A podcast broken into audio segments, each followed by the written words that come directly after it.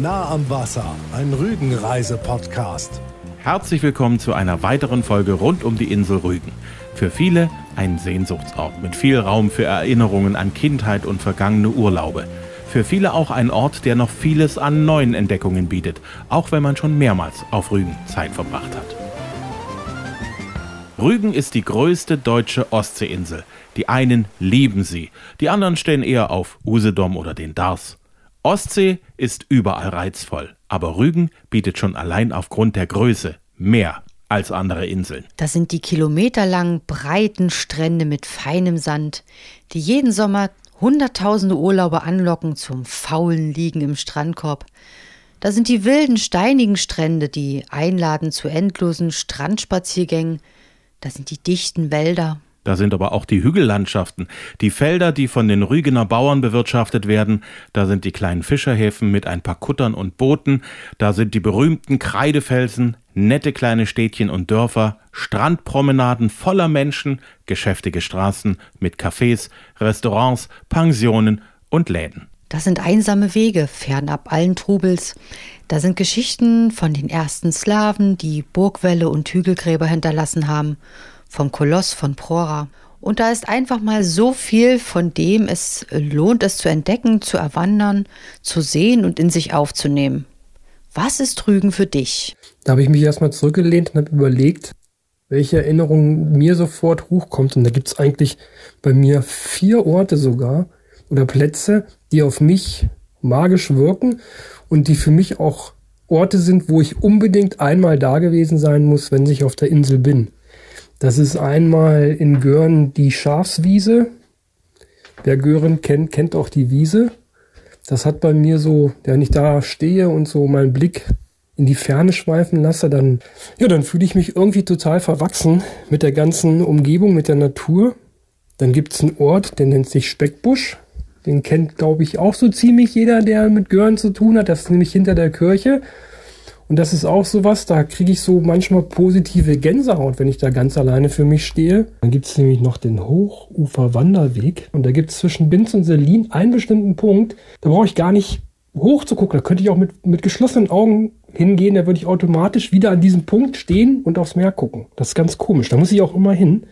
Und dann ist so ein Punkt, ja, von Görn nach Mittelhagen. Das ist ein kurzer Weg durch die Felder, aber es ist für mich so ein Weg, der mir unheimlich viel bedeutet. Und ich glaube, es liegt ein bisschen daran, dass ich über Jahre da schon hinfahre und dass ich jedes Mal, auch wenn ich mittlerweile alleine diesen Weg lang gehe, ich so das Gefühl habe, dass neben mir so ein kleiner Piefke läuft, nämlich mal ein damals kleiner Sohn, heute um einiges größer und auf der anderen Seite seine Mama.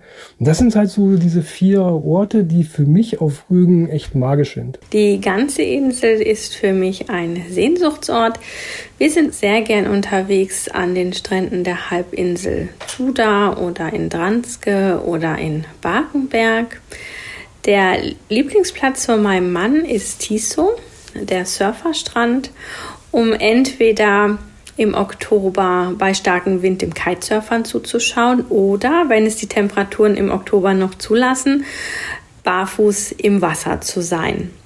Am Ende muss in Tiso immer ein Fischbrötchen gegessen werden, denn nämlich erst dann war der Rügenurlaub tatsächlich ein Rügenurlaub. Rügen ist auch Heimat für mehr als 77.000 Menschen, die Eis verkaufen, Kaffee servieren, Fischgerichte kochen, Strandkörbe vermieten, Boote verleihen, Urlauber mit Schiffen rund um die Insel bringen, Felder bestellen, Fische fangen, Post austragen, Häusern neue Schilfdächer verpassen, zwischen der Insel und dem Festland pendeln, in Supermärkten arbeiten, in Schulen, Orts- und Stadtverwaltungen und vielem mehr. Christine ist Rüganerin, sie betreibt in Wieg ein Café.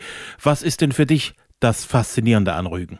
Ja, die Vielfältigkeit. Ne? Also wir haben so viele verschiedene Ecken, gerade wenn wir jetzt zum Beispiel Witto mit äh, Mönchgut vergleichen. Es ist halt so unheimlich vielfältig. Also man kann seine Ruhe haben, so wie wir hier uns auf Witto. Wir sind ja ziemlich ähm, wild, romantisch. Ähm, man kann hier die Natur noch erleben, so wie sie ist, was ich total gut finde. Andererseits, wenn wir auch ein bisschen Action brauchen, dann brauchen wir einfach nur in den Süden zu fahren und können uns da ja, den, eine Weile vertreiben. Also ich finde es halt äh, sehr, sehr vielfältig. Man hat nicht das Gefühl, richtig, man ist auf einer Insel.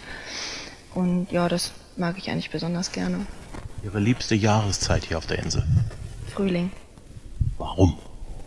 weil das Grün so schön frisch ist und ähm, alles besonders leuchtet und ähm, dieses, äh, dass die Natur wieder zum Leben erwacht und so, das finde ich toll. Was ist Ihr liebster Platz hier auf Rügen? Mein liebster Platz ist, glaube ich, am Wasser und wenn nicht am Wasser, dann im Garten, entweder hier oder in meinem eigenen. Auch Henning ist gebürtiger Rüganer. Ja, ich bin in Bergen geboren, auf Rügen groß geworden und wohne jetzt schon seit vielen Jahren in Stralsund, also direkt vor den Toren Rügens. Was bedeutet die Insel Rügen für dich persönlich? Das ist Heimat. Das ist Heimat, Erholung, egal zu welcher Jahreszeit. Äh, ja, Rügen ist auch so vielfältig. Ne? Man hat die Möglichkeit, über die alte Bederstraße äh, so in Richtung Greifswalder Botten zu fahren, äh, ins Hinterland, Arkona. Hittensee ist sehr beeindruckend. Also Rügen ist für mich einfach ja, so ein Rückzugsort und so vielfältig zu jeder Jahreszeit. Im Sommer äh, natürlich sehr stark frequentiert durch viele Touristen, die ja auch notwendig sind hier auf der Insel, weil ja die Masse davon lebt. Aber gerade so die Winter- oder Herbstmonate äh, sind eben auch umso, umso erholsamer als Einheimischer. Wanderungen kann man durchführen, das Jagdschuss Granitz besuchen, ohne dass man ewig anstehen muss. Und äh, ja, das ist für mich einfach Heimat. Also ich fahre lieber auf die Insel Rügen als beispielsweise Richtung Fischland-Dars, hat auch seinen Reiz, oder eben Usedom, weil das einfach mehr Heimat ist als äh, ja, die anderen Halbinseln oder halt Inseln. Unter den vielen, vielen Ecken, die du jetzt gerade kurz angesprochen hast, welche Ecke hat da so einen besonderen Platz in deinem Herzen? Also zum einen aufgrund dessen, dass ich da oben groß geworden bin, das Seebad Bregues-Ruh. Ähm, hatte den Vorteil, ähm, Berege selbst liegt am großen Jasmunder Botten. Das heißt, man hat einen schönen Hafen, einen alten Fischerort, ähm, ist ruckzuck, wie ich sagte, äh, am Botten, aber eben äh, gleichzeitig auch mit Julius Ruh an der großen Trompavik äh, hat man eben äh, die Ostsee und einen neun Kilometer langen Sandstrand, der bis Glove ranreicht. Und das ist eben auch so ein ja, so ein schöner Anziehungspunkt für Touristen zum einen im Sommer, aber eben auch um da mal Wanderungen durchzuführen durch die Schabe. Das ist herrlich. Ich habe aber selbst auch jetzt in den letzten Jahren auch die Halbinsel Mönchgut für mich entdeckt, äh, weil auch Freunde da wohnen. Und Selin finde ich immer wunderschön. Die Wilhelmstraße ist nicht ganz so stark überlaufen wie Binz, so vom Gefühl her. Äh, aber eben auch so Orte wie Barbe beispielsweise, Görn, auch sehr reizvoll. Äh, aber eben auch Groß Stresow, eine ganz niedliche Bucht und ja, die Zickerschen Berge nicht zu vergessen. Also wirklich äh, eine sehr hübsche Gegend. Wenn du Besuch hast und mit dem Besuch auf die Insel drauf fährst, was zeigst du deinem Besuch unbedingt? Mein Besuch zeige ich unbedingt die Seebrücke Selin. Jagdschloss Granitz finde ich super und aber auch den Baumwipfelfahrt in Prora. Einfach weil man von beiden Objekten eine super Sicht über die ganze Insel hat. Sollte man eben aufpassen, dass das Wetter eben schön ist. Und dann kann man eben ja, den Blick über die ganze Insel schweifen lassen, äh, kann Richtung Stralsund sogar gucken. Was wir auch oft versuchen, mindestens einmal im Jahr hinzukriegen, ist eine Überfahrt äh, auf die Insel Hittensee. Autofrei und äh, wirklich eine kleine Märcheninsel.